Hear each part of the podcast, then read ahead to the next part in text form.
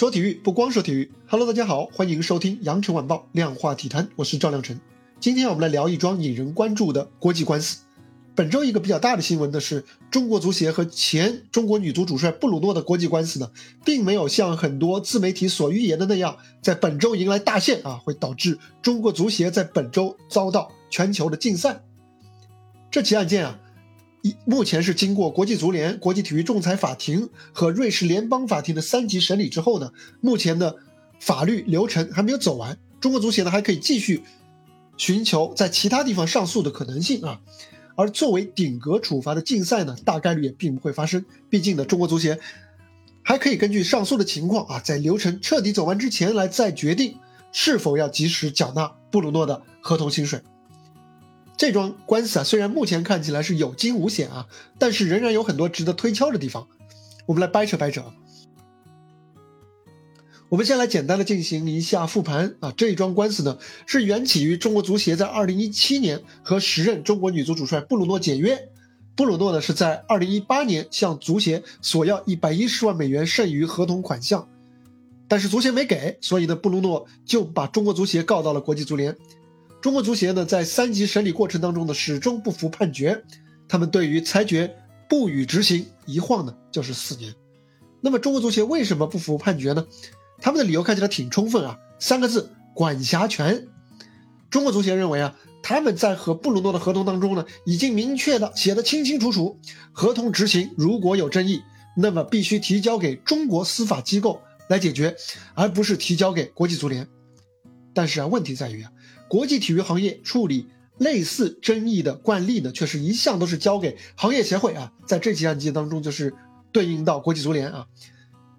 然后再交给国际体育仲裁法庭来解决的，这是全球统一的。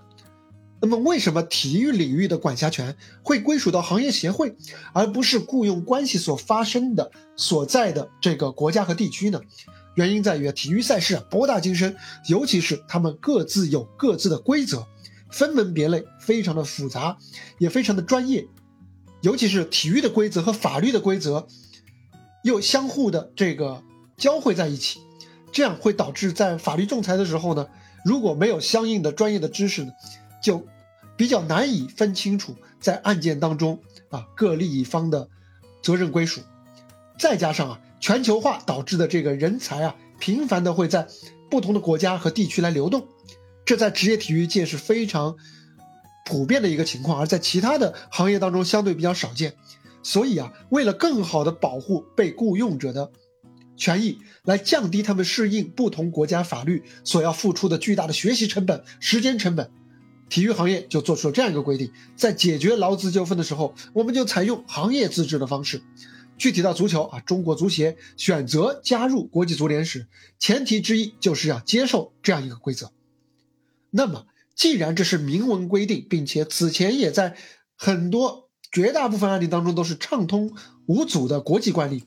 而且呢，在中国足协管辖之下的中国的职业足球俱乐部，在类似的违约欠薪官司发生的时候，也一向都是由国际足联来仲裁的，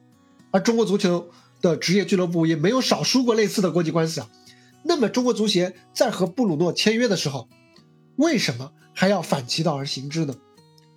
再举个例子，二零一九年，中国足协和国奥主帅希丁克提前解约，同样是提前解约。那为什么当时中国足协就爽快的支付了违约金？两者的合同当中为什么又没有提到管辖权的问题呢？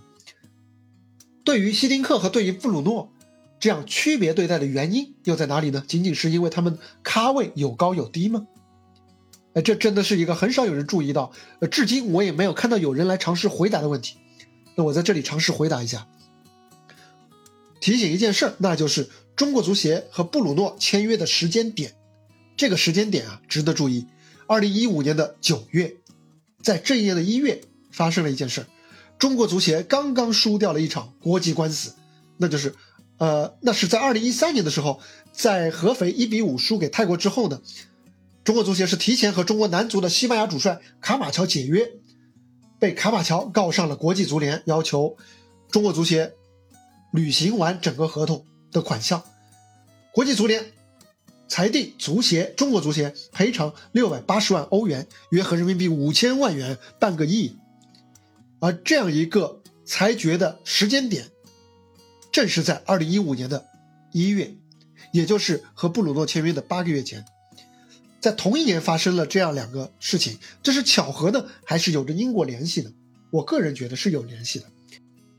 中国足协啊，之所以会在二零一五年冒规则之大不韪，也要和布鲁诺在合同当中写下疑似违反国际足联规定的另类条款，很有可能是卡马乔事件后的一种。应激反应，那是为了不重蹈卡马乔解约事件的覆辙，是为了将来提前解约不赔钱、少赔钱、少挨批评做准备。毕竟啊，在卡马乔事件当中，从任命、解约、打官司到最后赔出巨款，中国足协早就被骂得满头是包了。遗憾的是啊，中国足协教训是吸取了，但是啊，却动了歪脑筋。他们本该重点解决的是在撰写合同的时候细化考核要求，从而增加解约时的法律上的依据，来增加自己的胜算。但是他们却选择了错误的吸取教训的方式啊！话说布鲁诺也是挺狡猾的，狡猾当然要打引号啊，因为这是合乎规则的。布鲁诺为了丰厚的收入，当时他是看到了这个条款，但仍然签下了这一份合同。但是想必他心里是很清楚的。就算在合同上签了字，因为合同条款本身违反了行业相关的规则，那么大概率在执行的时候也会被裁决为无效。所以布鲁诺早就准备好了这一把保护伞。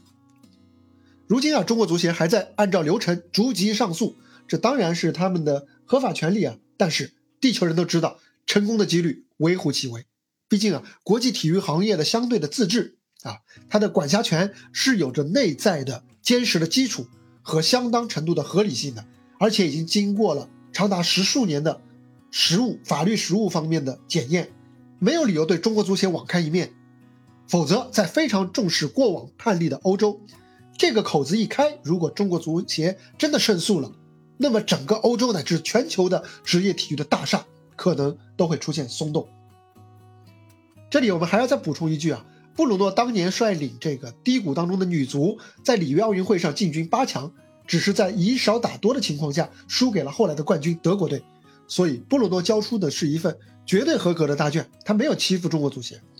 所以啊，无论于情于理，我个人觉得中国足协都应该履行完这份合同，把布鲁诺该拿的钱给他。不久的将来啊，布鲁诺即便拿到属于自己的合同薪酬。也已经耽搁了数年的宝贵的时间，而且啊，官司的悬而未决也直接影响了他在这几年寻找其他更好的执教机会。谁能够想到，中国男足杨帅的一次下课，会间接导致中国女足杨帅的一场磨难呢？你们说，这是该怪卡马乔贪得无厌，还是该怪中国足协交往过正呢？欢迎在评论区留言，也欢迎关注、点赞、收藏，一键三连。我是赵亮晨，我们下期接着聊。拜拜。